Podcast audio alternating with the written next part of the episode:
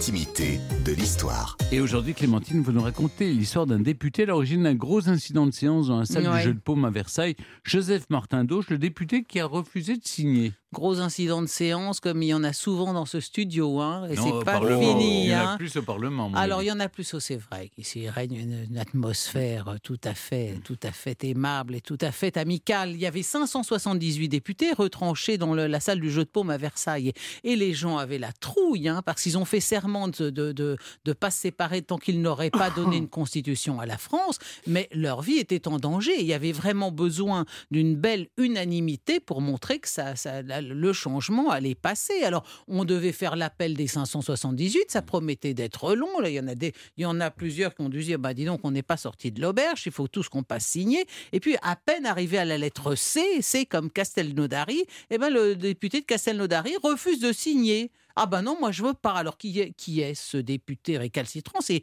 Joseph Martin Dauch. Il est né le 26 mai 1741 à Castelnaudary. Avocat de formation.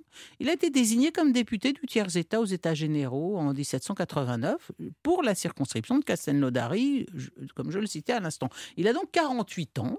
Et ce jour-là, le 20 juin 1789, au moment donc où arrive la lettre de sa circonscription et qu'il doit se lever pour aller voter, il déclare Mes électeurs ne m'ont pas envoyé pour insulter et déchirer la monarchie. Je proteste contre le serment adopté. Je ne peux jurer d'exécuter des délibérations non sanctionnées par le roi. En fait, euh, il était licencié en droit, ce monsieur, et euh, il était pour la Constitution, mais il a dû prendre ses, compétences juridiques un peu trop au sérieux. Donc, il a voulu un peu la ramener, mais résultat, il se retrouve seul en son genre. Alors, bien sûr, dans la salle, indignation générale. Bailly, président de l'Assemblée, dit à Martin Doge Mais écoutez, chaque député a la liberté de son opinion, mais il n'a pas droit de l'exprimer dans un document engageant l'ensemble de l'Assemblée.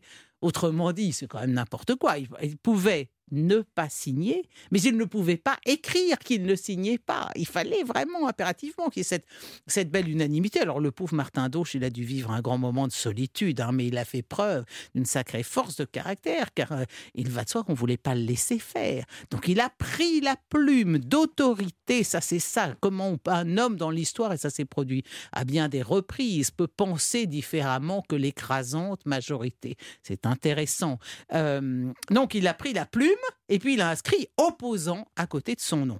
Alors la tollée générale dans la salle, les députés se sont mis à vociférer, à crier à mort, les poings se lèvent, on le traite de fou, de lâche, de renégat. En fait, vous êtes un lâche, vous avez peur des représailles du parti aristocratique si la, si la, révolution était tuée dans l'œuf. Et c'est vrai qu'il y a en permanence cette menace au moment de ce vote. Enfin, quoi qu'il en soit, euh, Bailly se dit, bon, là, ça va mal se terminer, cette histoire, il le fait sortir par derrière, mais même là, il y a, des députés qui l'attendent à la sortie. L'un d'eux va même fourbir un poignard dont il menace le, le député récalcitrant.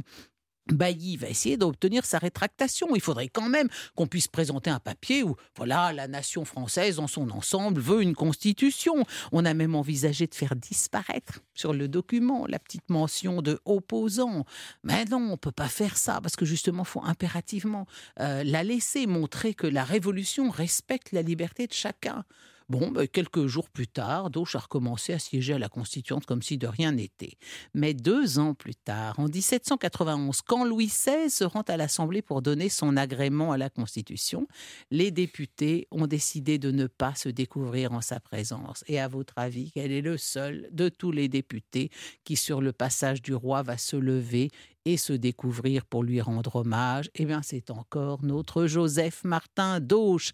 Et par la suite, il sera tellement écœuré par, euh, par l'évolution de la Révolution qu'il se, il s'enfuit à Toulouse, où il est arrêté pendant la terreur. Il y a, même un sans-culotte qui va tenter de l'assassiner. Alors là, il a dit, écoutez, moi j'en ai assez vu comme ça. Il se retire définitiv- définitivement de la politique et il vivra reclus sur ses terres. Il meurt à 60 ans le 5 juillet 1801.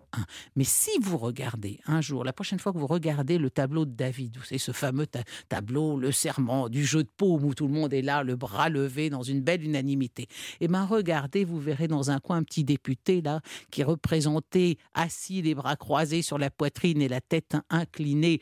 Il s'apprête à être le seul député sur près de 600 à ne pas prêter serment. Eh bien, cette sacrée tête de mule, sans doute, c'est surtout ce qu'on appelait un homme libre. Merci beaucoup, Clémentine.